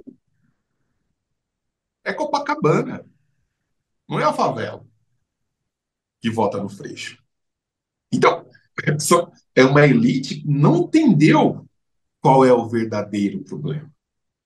Que é a parasitagem, é a mentalidade coletivista, então, cuidar dos seus, tratar dos seus significa trazer a filosofia para dentro de casa, trazer as leituras dos clássicos para dentro de casa. Vou te dar uma formação doméstica, porque lá fora você não vai ter. Eu hoje, se tivesse filho, eu morreria, cara, em levá-lo para a escola. E não é falar que porque é escola privada, não. Escola privada, eu tenho amigos ricos que moram em São Paulo que estão trocando filho a cada seis meses. Eu tenho um amigo que tem condições de pagar 5, 6, 7 mil reais de mensalidade em escola privada em São Paulo, está trocando a cada seis meses. Como é que faz? É angustiante. Então, é trazer para dentro de casa, formar da melhor maneira possível e entender que o mundo não é sair avançando sobre os outros, né? Como esses caras, essa elite mal preparada que a gente tem faz. É terrível, né? A gente, agora, no episódio que a gente fez com a Madeleine, Laxo, uhum. uh, uh, teve um momento de desabafo no início ali, meu e dela, principalmente, assim, sobre o, o, jeito que é o formato da sociedade brasileira. Esse negócio de parasitagem, assim, uh, de todo mundo, né? Todo mundo quer parasitar a sociedade brasileira, não é nem o Estado em si, né? A sociedade, tá todo mundo querendo parasitar a sociedade. Isso é, um, isso é uma tristeza, assim, que eu não. E, e, é, e é algo tão grande, assim, tão magnânimo, assim, acima da gente que eu, eu não sei nem por onde começar isso. Eu acho que esse esforço que a gente tem, que é semelhante ao teu, de querer salvar aqueles que querem salvar, quer salvar quem? Quem sou eu para salvar alguém? Mas ajudar a pessoa no processo dela de conhecer e, e se conectar com outras pessoas, que é uma coisa que a gente faz muito aqui no Tapa, a gente faz com que essas pessoas se conectem com outros, não, não, elas não se conectam somente comigo e com o Paulo, entendeu? Se conectam com Sim. outros, lá na nossa comunidade, lá tem 200 pessoas que estão formando seus grupos, que estão formando a sua comunidade de pessoas para começar a conversar e trocar, fazer trocas, né? Com pessoas que não são parasitas, não, não, não tem a parasitagem na sua alma, como tu convive. É. Eu passo o dia conectado com o Brasil, ainda tenho trabalho para o Brasil, e, e, essa coisinha assim, tu tá sempre uma pessoa querendo tirar uma vantagem, e não é aquela tirar, o, o tirar vantagem egoísta, não é? O, o, óbvio que tu vai tirar numa negociação, tu vai pegar a melhor parte para ti, isso é evidente. Isso, claro. é, isso, é, justo, isso é correto. Mas eu tirar vantagem do, do da, da, coisa não falada, aquilo que não está é. na mesa, sabe? Ah, isso é muito triste, cara. E é, e é muito acima, assim, não tem como corrigir. Esse, esse, esse é o ponto que eu, que eu penso da minha forma de ver. Não tem como corrigir. A gente tenta pegar os que não estão dentro desse jogo e tentar conectar eles, né? Vamos, vamos conectar quem não está dentro desse joguinho de, de um passar a perna no outro o tempo todo, em qualquer lugar. É, é, o simples ato de furar a fila, embora pareça aquele, parece aquela retórica frouxa, eu não, é óbvio que eu não estou comparando um furar a fila com uma corrupção de bilhões que tira dinheiro de saúde, é óbvio que não, são coisas completamente distintas. Mas uhum. é, é, um. É um, furar a fila é uma coisa completamente errada. Principalmente depois que tu tem uma conexão com fora, que daí tu, eu quero conectar isso com o que tu falou de viagem, né? A pessoa Sim. que nunca saiu do Brasil não consegue perceber que isso existe. A pessoa que vem para os Estados Unidos e fica um pouco aqui nos Estados Unidos, por exemplo, os Estados Unidos não é mil maravilha, não é o paraíso na terra, nada. Mas uhum. tu vê que as, as, tipo, no supermercado, simples ato de ir no supermercado, ninguém vai encostar em ti, ninguém vai bater o carrinho em ti, porque é errado. E se bater, a pessoa vai pedir muitas desculpas. Muitas desculpas. Sabe? Porque não pode, eu não posso atravessar o teu caminho, entendeu? É errado. Sabe? É, essas coisinhas assim que a, a filo se filosofa bastante a partir que se sai do Brasil e se entende muito o Brasil. Acho que essas pessoas têm uma solução, essa solução é, é árdua, mas eu acho que começando a atacar, ajudar essas pessoas que conseguem sair, eu acho que é uma boa. Sair, não do Brasil, que nem eu, não, não tô falando para todo mundo sair do Brasil, mas sair dessa mentalidade do brasileiro, dessas pequenas vantagenzinhas. É, é a metáfora da caverna, cara. E a gente, a gente volta a Platão o tempo inteiro. Você o problema da ignorância é e isso me incomoda, tem me incomodado cada vez mais, especialmente no Brasil, é a ignorância que se torna uma virtude. É você encontrar virtude na ignorância. E, portanto, a ignorância ela se torna um elemento de, uh, de elogio, de reconhecimento positivo, e não mais motivo de vergonha, motivo de, de reprovação, motivo de uma. É... Olha. Peguem os dois candidatos da última eleição. Os dois são extremamente é burros é, em, em, várias coisas. E todo mundo acha bonito ele ser burro. Ah, pelo menos o Bolsonaro é burro. Ah, pelo, é menos, ah, pelo menos o Lula é burro. Os dois lados elogiam de forma diferente a, a burrice do seu, mas os dois eram burros e, e, é feio ser burro. Porque há um processo de identificação, quer dizer, esses caras são líderes de, de povos ou de civilizações, eu não estou falando só dos brasileiros, naturalmente, porque eles representam um modo de pensar. Eles representam um modo de ser. Por que, que não é tão simples brin brincar com a liberdade do norte-americano? Porque esses caras minimamente entendem, mesmo que intuitivamente, o que seja liberdade. Você não pode gostar do que você não sabe. Você não pode gostar do que você não conhece. Então, quando a gente fala da elite brasileira, que em grande medida entrou no movimento liberal, mas entrou sem compreender os princípios, o que a gente fala é: esses caras estão reproduzindo um modo de pensar porque eles nem se dispõem a conhecer outros modos de pensar. Eles nem se deixam permear por outros modos de pensar. Então, é, como é que você pode gostar de uma música que você nunca ouviu na vida? Sim. E às vezes você pode até gostar daquela música que você passou a ouvir, mas sem entender os fundamentos de construção daquela música, você a abandona muito rapidamente. E é o que acontece em grande parte do movimento liberal. Quer dizer, eu entro, faço a festa, faço propaganda política e tudo, mas na hora que é para manter os princípios, eu caio fora. não é bem assim. A vida não pode ser exatamente assim dessa maneira. E aí você começa a negociar com princípios. Então, cara, é... o pior da ignorância que se torna virtude é que as pessoas passam a defendê-la é... visceralmente, como os caras amarrados no fundo da caverna. Você chega lá e fala assim: Ô, Joãozinho, tem um mundo ali fora, hein, cara? Com um sol que não é essa fogueira aí, Sabe esse negócio que você está vendo aí? São imagens projetadas no fundo da caverna, porque o negócio de verdade está lá fora passando por. Ele mata o sujeito. Ele mata o sujeito. A história da filosofia é uma história de assassinato de filósofo, de filósofo no ostracismo, de filósofo jogado para os cantos. Quantos filósofos na Idade Média não foram queimados, etc, etc? O cara chegar e falar assim: Bom, é, a Terra não está no centro, não. Se tem alguma coisa que está no centro é o Sol, a gente está girando em torno dele. Fogueira. E hoje nós temos outros tipos de fogueira, outros tipos de, né, de ostracismo. Né? Você silencia, você pune. E está acontecendo o tempo inteiro. Eu só, eu quero, antes a gente para as perguntas de patrão, eu só quero uh, fazer um contraponto ao pessimismo que está reinando nesse episódio. Né? e qual é? Eu quero ver, quero ver se vocês dizem por que, que eu estou errado. Assim, uh, eu acho que isso tudo é verdade, mas a gente, uh, historicamente, até pegando o próprio caso brasileiro, o Brasil mudou muito em suas ideias nos últimos 20 anos. Eu nunca vou esquecer como é que era o Brasil quando Lula foi eleito a primeira vez. Era todo mundo petista ou apoiador ou, enfim, fã da ideia do PT, da social-democracia e tal. Mudou muito. Tem muita gente que acordou nesses últimos 20 anos poucos em relação ao que a gente gostaria que fosse para ter o país que a gente quer, mas mudou muito a realidade brasileira. O que não mudou muito são os jornais, que continuam sendo capacho de político, uh, adorador de político em redes sociais. Antes não tinha as redes sociais, mas é a mesma coisa que tinha antes. Então, assim, em termos de ideias, eu acho que o Brasil mudou.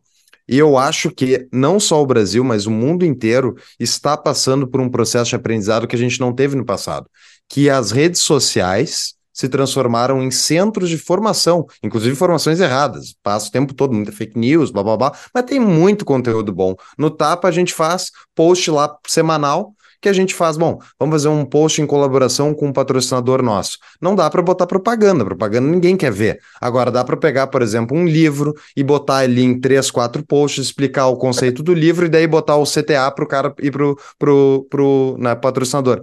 Isso era uma uhum. coisa que não existia. O tapa não existia há 20 anos. Então, assim, são razões para a gente pensar assim: olha, se a internet está só no começo e ela está só no começo, e a informação disseminada é muito difícil de ser parada, eu vejo razões para a gente ter otimismo com o futuro com essa disseminação de informação. Cara, eu acho que a gente não faria o que a gente faz se a gente fosse pessimista. Perfeito. Eu não faria o que eu faço se eu fosse pessimista. Eu estou acabando de publicar, é, quando esse episódio for, estou acabando de publicar um livro sobre o coletivismo. O essencial sobre o coletivismo. Ou Top. seja, continuo desenhando ter ó, coletivismo. É isso aqui. O grande problema não é se é de direita ou se é de esquerda, o problema é o coletivismo. O problema é quando você tem estruturas que fazem uso do sujeito, etc, etc, desenhando. Então, assim, só que eu acho que a gente tem que ter esse bom prognóstico, que soa sempre muito pessimista. Desculpa, um bom diagnóstico, que sempre soa muito pessimista. Por quê? Porque a situação é mesmo muito ruim. É péssima.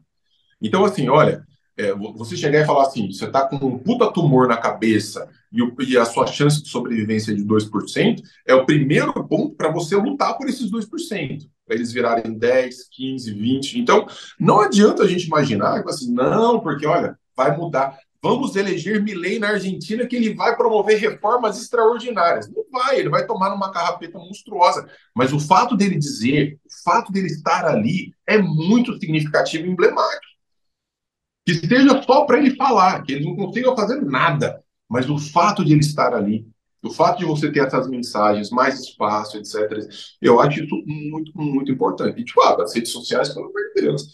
Então, avançamos pouquíssimo, mas avançamos e, cara, a gente não vai ver o resultado desse nosso trabalho, vocês sabem disso. A gente não vai ver.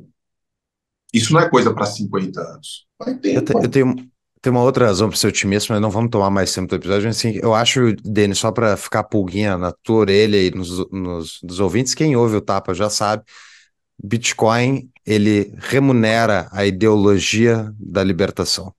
Ele remunera o interesse de a gente preservar dinheiro num valor, numa moeda forte. Ele incentiva a sociedade a fazer isso. E eu acho que isso a gente vai ver nos próximos 10 a 20 anos. A gente vai ver essa moeda mágica quebrar a inflação de muitos governos e os governos fazerem assim, ó, desidratarem. Amém. Então, Amém. vamos aguardar. Exato, boa. Só que quem vai aproveitar isso é só quem está ouvindo essas ideias, então uh, são poucas pessoas que estão ouvindo essa ideia. Quem, quem, quem se posicionar certo vai, vai estar bem neste futuro. Eu, só para dizer, eu acho que a gente não estava sendo pessimista, acho que gente, tu, tu, concordou com a gente, Fux. Tu, tu, é um pessimismo é. de um otimismo de uma certa parte. Dois é o dobro de um, mas ainda é muito longe de dez. Então, ah, assim, concordo. É, então a gente foi de 1 para 2, ok? Tá muito melhor, eu concordo 100%. Uhum. Com o Brasil de 2002 tá muito melhor, mas é muito longe de 10, tá, tá muito Concordo, distante. concordo. Alguém, alguém chamaria isso de realismo esperançoso. Nós somos realistas esperançosos. Otimista racional lá do Matt Ridley. É, é isso aí. O, ainda, já li mais alguns livros depois, mas ainda continua sendo o meu melhor livro de 2023, por enquanto. Uh, e, e se, essa, se esse público não fosse maior, o, o Denis não está lançando esse livro por caridade, é. né? Tu quer ganhar dinheiro com esse livro, é evidente que claro, sim. Então, assim, claro, por saber mas... que tem público, tu vai lançar esse livro. Então, assim, há um otimismo, com certeza, né? Com certeza há um otimismo. Sabe que eu falo do Vladimir Pestini, ele conta da história de quando abriram lá aquela, aquela famosa uh, loja do McDonald's na praça, uma das praças centrais ali de Moscou, ali no comecinho do, dos anos Foi 90. Foi estatizado né? agora no ano passado. Exato, fecharam o Exato. E ele falou assim que a coisa que mais chamava a atenção é você dar um pouquinho de dinheiro, naquela época, hoje já dá mais caro, dar um pouquinho de dinheiro, a pessoa te dava uma comida sorrindo e dava uma comida, foi esquisito, né? Te oferecia Sim. um sanduíche de volta e sorrindo falava, Aí você falava, obrigado, a pessoa, não, obrigado eu. Você fala assim, cara, isso é maluco, né? Olha que beleza, assim, todo mundo sai ganhando, é, é, essa é a beleza da liberdade. Agora, é, e, e, ele, e ele falou assim, isso era muito estranho. A gente não estava acostumado com isso. A gente ia para um galpão, pegava o que tinha, geralmente um, um, funcionário do Estado mal encarado, sem sorriso na cara, e fala assim, pega o que tem e vai embora para sua casa. Então, você, você não treinava a escolha, você treinava pegar o que tinha. É, muito bizarro. diferente. É, e por isso que a liberdade é tão importante, porque você treina a possibilidade de pegar, ah, escolhendo, e não pegar o que tem. Né? Se eu não me engano, é o Boris Yeltsin, né? Que tem aquela, a, aquela foto é, dele no mercado, é. né? Nos Estados Unidos. Parou no ele um... Tudo isso disponível, é. assim? É bizarro, bizarro. Você, uh... Se você transfere essa imagem para o universo das ideias, vai entender o porquê da liberdade de expressão ser tão importante. Exato. E aqui você tem bananas, ali laranjas, ali latas de salsicha, ali latas de não sei o quê, é, frutos, sucos, etc. E você escolhe. Você escolhe. E tu vê coisa nova, né? Tu vê novos produtos chegando, produtos velhos que já não servem mais. Que já... gosta, fala isso aqui é uma merda. Isso é. aqui a gente não quer. Enquanto sociedade, a gente diz não para isso e tal. Só que isso dentro, centrado nas escolhas dos indivíduos. Muito bom esse papo. Uh, os nossos patrões mandaram várias perguntas aqui, selecionamos algumas. Eu quero começar aqui, Fux, com a do Rodrigo Litt. Uh, ah, Para ser patrão, é tapadomainvisível.com.br barra comunidade, vai lá, faça sua contribuição, que você pode fazer perguntas para os nossos entrevistados. Uh, Rodrigo Litt, poderia comentar sobre a afirmação que Sócrates condenava a democracia e qual o sistema político que ele era mais favorável? É, é, esse é um traço comum entre Sócrates e Platão, o desprezo pelo regime democrático. A democracia tem um problema de base que é partir do pressuposto de que uh, a maior parte das pessoas vá fazer as melhores escolhas por uma espécie de, é, de critério quantitativo, né? a, a ditadura de uma maioria. E o argumento que o Sócrates mais utilizava, e Platão também compra esses argumentos, é: quando eu vou fazer qualquer coisa, quando eu vou usufruir de qualquer serviço, é, eu estou sempre a escolher as pessoas mais qualificadas, os instrumentos mais qualificados, os meios mais qualificados para realizar uma determinada tarefa. Por que, que conduzir o Estado é algo assim tão simples que qualquer pessoa pode fazer? Ou seja, qualquer pessoa pode uh, se manifestar sobre os seus destinos ao depositar um voto. É, então, seria, tanto para Sócrates quanto para Platão, as melhores escolhas seriam, uh, por assim dizer, governos profissionais de gente especializada na arte de conduzir a, as estruturas públicas. Então, pessoas que tivessem uma formação, como os médicos, né, que tem a prerrogativa de operar, de fazer diagnósticos, estabelecer prognósticos, etc, etc. Ele usa muito a metáfora do piloto de barco. Bom, se eu quero aprender a pilotar um barco, eu chamo quem? E pilotar barco é uma arte, é uma técnica importante, especialmente entre os gregos. Uh, eu não chamo qualquer pessoa, né? Eu não chamo Júlio, que nunca entrou no mar na vida, para ser assim, vem cá, você pode pilotar esse barco, porque é uma coisa. Não você tem conhecer de marés, você tem que conhecer do, do comportamento do bar, e assim eles defendem, então, um regime aristocrático de gente que estudou para exercer essa função. E que a democracia, quer dizer, não faz sentido o voto de alguém que tem as prerrogativas para compreender o que está fazendo e o voto, eu, o voto do, do pipoqueiro, da costureira, do, do médico que nunca mexeu com coisa política, com advogado, etc., etc., tem o mesmo peso. É a pergunta aqui do Paulo Ricardo. Primeiramente, uh, parabenizar o trabalho do professor. Sobre a pergunta, trarei duas. Primeiro, o que acha da res... o que acha a respeito da teoria de que Sócrates nunca existiu, tendo sido, portanto, uma criação de Platão? É, isso ele tem razão que durante muito tempo houve isso que é chamado de a questão socrática, assim como existe ainda hoje a questão homérica, porque por exemplo Homero, nós não temos certeza de que Homero tenha existido de fato. Hum. A, a, atual, uh, o atual estado das fontes não permite afirmar de maneira absolutamente segura e evidente que tenha existido ou não existido. No caso de Sócrates, já está muito tranquilo, está pacificado no mundo da pesquisa. Por quê? Porque nós temos documentos muito diversos em termos espaciais, concebidos no mesmo momento histórico, Portanto, pessoas que não tiveram contato umas com as outras falando exatamente desse cara. Então, esse é um dos modelos de prova histórica quando você tem pessoas muito diferentes do ponto de vista espacial, que não travaram nenhuma forma de contato umas com as outras, não foram fontes entrecruzadas, falando de uma mesma figura, falando de um mesmo modo de pensar, então, hoje, no confronto das ideias, nós sabemos que Sócrates existiu. Tem muita coisa atribuível a Sócrates que nós não temos certeza uhum. Sócrates tenha dito, mas existe um núcleo duro de afirmações sobre ele também, que nós temos muita segurança exatamente por esse confronto de fontes muito diversas. Bem, e a segunda pergunta dele é: é comum que associem os idealistas de maneira geral a um certo coletivismo, mas tenho dúvidas se seria o caso em relação a Sócrates e Platão, que parecem estar mais preocupados com a vida em comunidade que com a dissolução do indivíduo no coletivo. O que você pensa sobre isso? O, tanto Sócrates quanto Platão, quanto Aristóteles, eles entendem a importância da vida em sociedade, eles entendem a importância da vida na cidade, a vida na polis, mas em nenhum momento eles estão dispostos a rifar as liberdades individuais em nome da vida na cidade. Por exemplo, há um grande é, defeito na leitura desse cara aqui, ó, para quem está assistindo, desse cara aqui, ó, chamado Karl Popper, nesse livro clássico, A Sociedade Aberta e Seus Inimigos, primeiro volume, O Sortilégio de Platão. Ele coloca Platão como uma espécie de proto-comunista, proto-socialista, ou proto-totalitário, para ser mais exato, é, a partir da leitura da República, né, que, vamos dizer, de alguma maneira rifaria elementos de liberdades individuais para promover uma cidade dentro de uma certa conformação. A República não é uma teoria do Estado, para começar, porque não existe composição de Estado moderno num autor do quarto século antes de Cristo. A República é um debate sobre o indivíduo. A República é um debate sobre a alma. E o que acontece no debate platônico é que você não tem uma cidade organizada se você não tem um indivíduo organizado. Essa estrutura micro e macro está sempre conversando para esses gregos.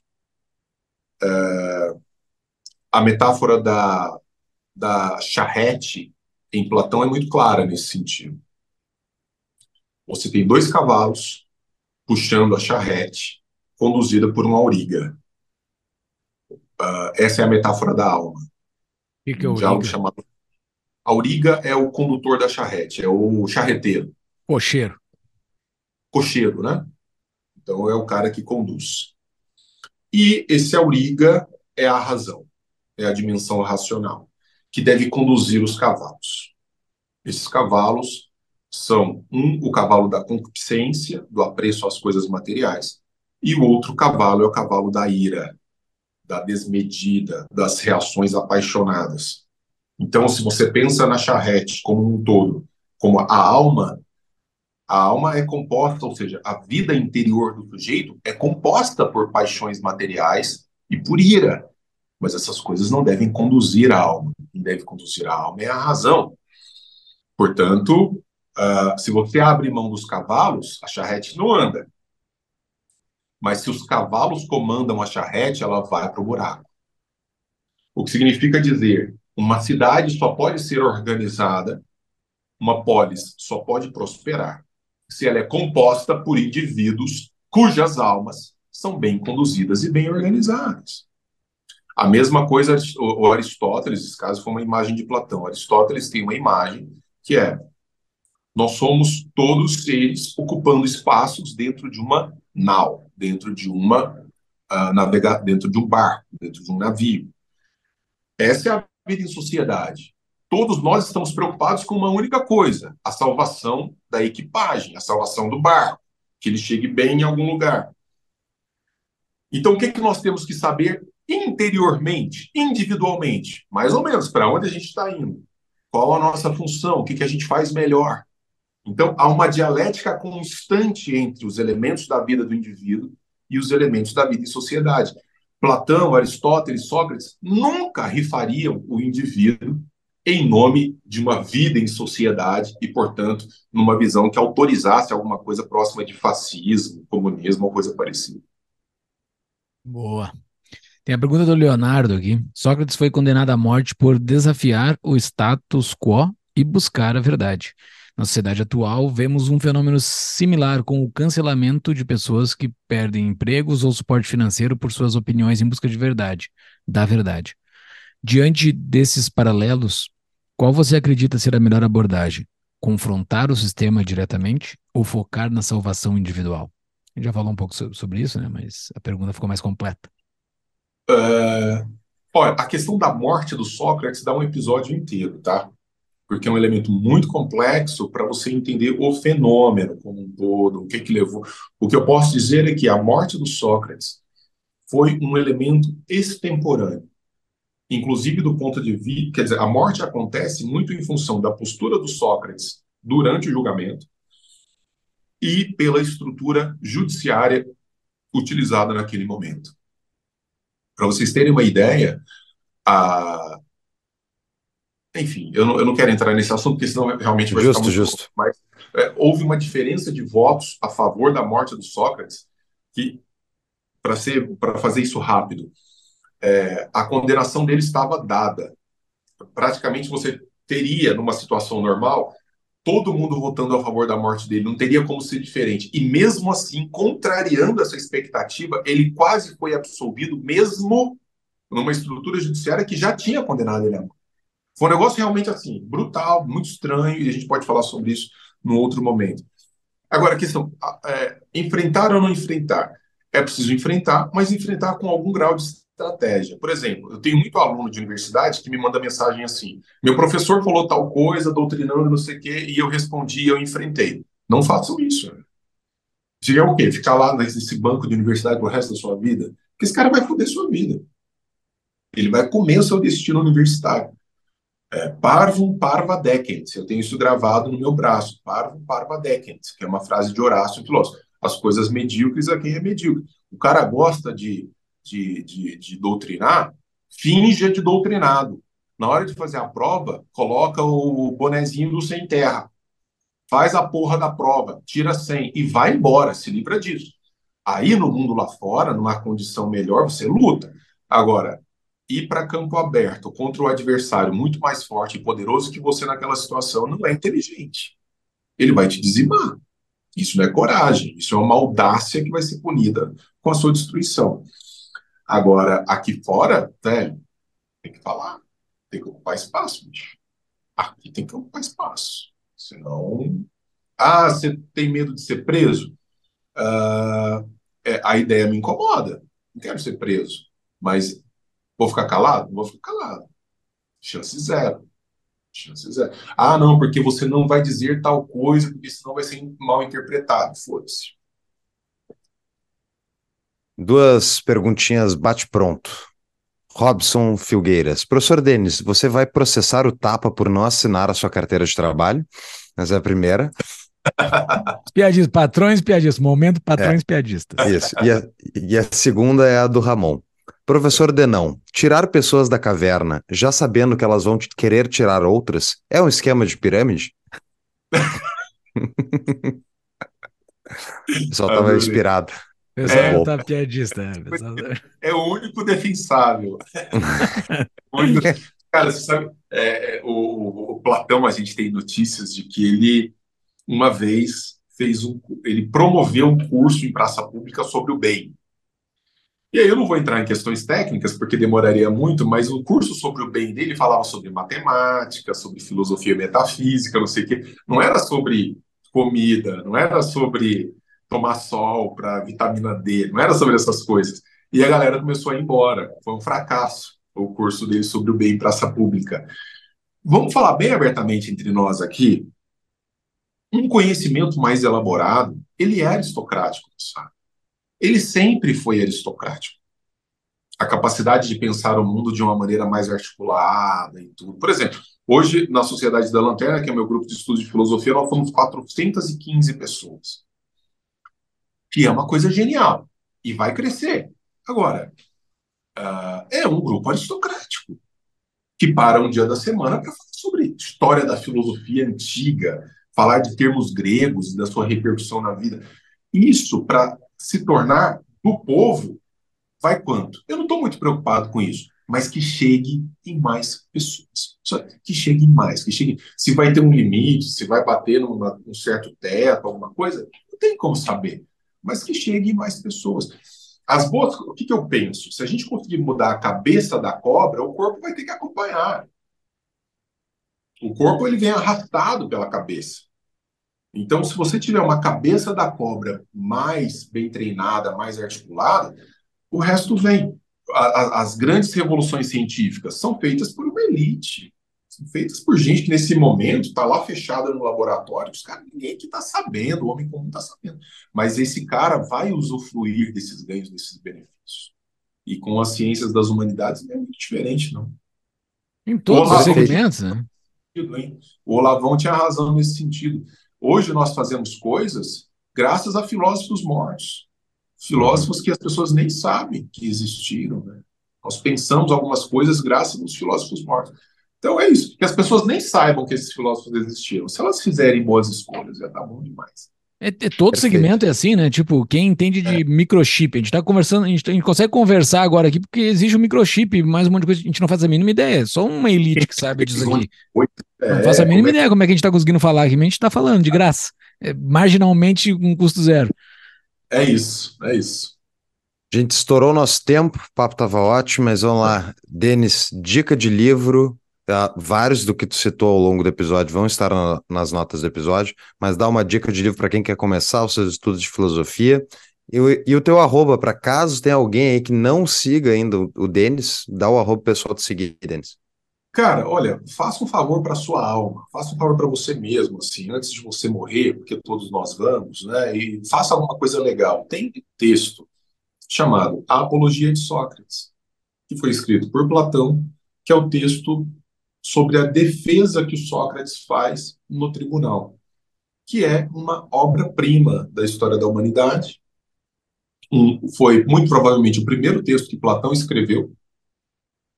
Foi exatamente sobre o julgamento de Sócrates. E é um negócio que, bem examinado, lança as bases da boa filosofia, a importância da liberdade, a importância de não se dobrar, a importância de manter princípios bem estabelecidos e, diante de novas evidências, rever esses princípios. Né? Ah, diante de novas evidências, é estúpido você não mudar de, de, opinião, mudar de posição. E o que Sócrates fez por nós nesse sentido é extraordinário. Então, leiam a Apologia de Sócrates. Muita gente fica preocupada por qual tradução, não sei o quê. Cara, só lê essa merda.